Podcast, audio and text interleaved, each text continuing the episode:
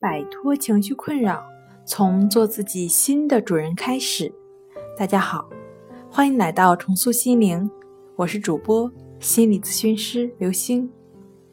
今天要分享的作品是产后抑郁症如何调理，第一部分。想了解我们更多更丰富的作品，可以关注我们的微信公众账号“重塑心灵心理康复中心”。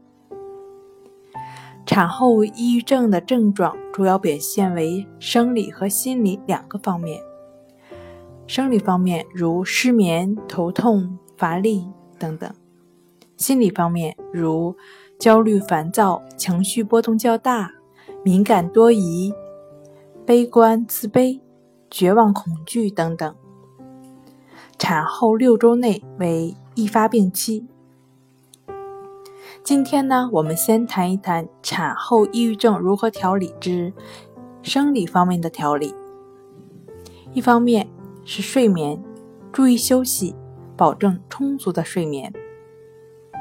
睡眠有障碍的产后妈妈可以借用催眠 CD 或催眠音乐，每晚睡前听催眠 CD。专业催眠师进行中浅层次的催眠放松引导和心理暗示，也都是不错的选择。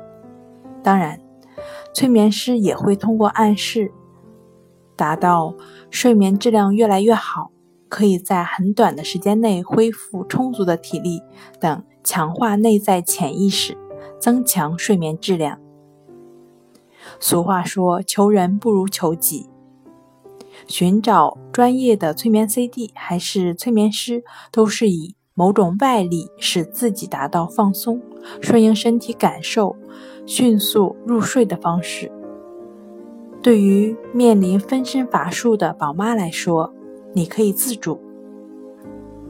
关系法治失眠是不二之选。像平时睡觉一样，躺在床上，闭上眼睛。将注意力放在鼻孔呼吸处，只是感觉鼻孔处的呼吸。对于除呼吸以外任何的感受、念头、想法，都保持平等心，心境逐渐平和下来。入睡是身体需要下自然而然的过程。第二方面，身体上的乏力或出汗需要合理的饮食。注意营养搭配和清淡，少吃油腻及荤腥的肉类，多喝一些健康的粥，如红豆枸杞山药粥、花生桂圆黑米粥以及红糖小米粥，调血补气。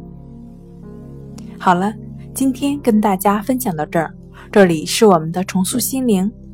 如果你有什么情绪方面的困扰，都可以在微信平台添加幺三六九三零幺七七五零幺三六九三零幺七七五零，即可以专业的咨询师对话。你的情绪，我来解决。那我们下期节目再见。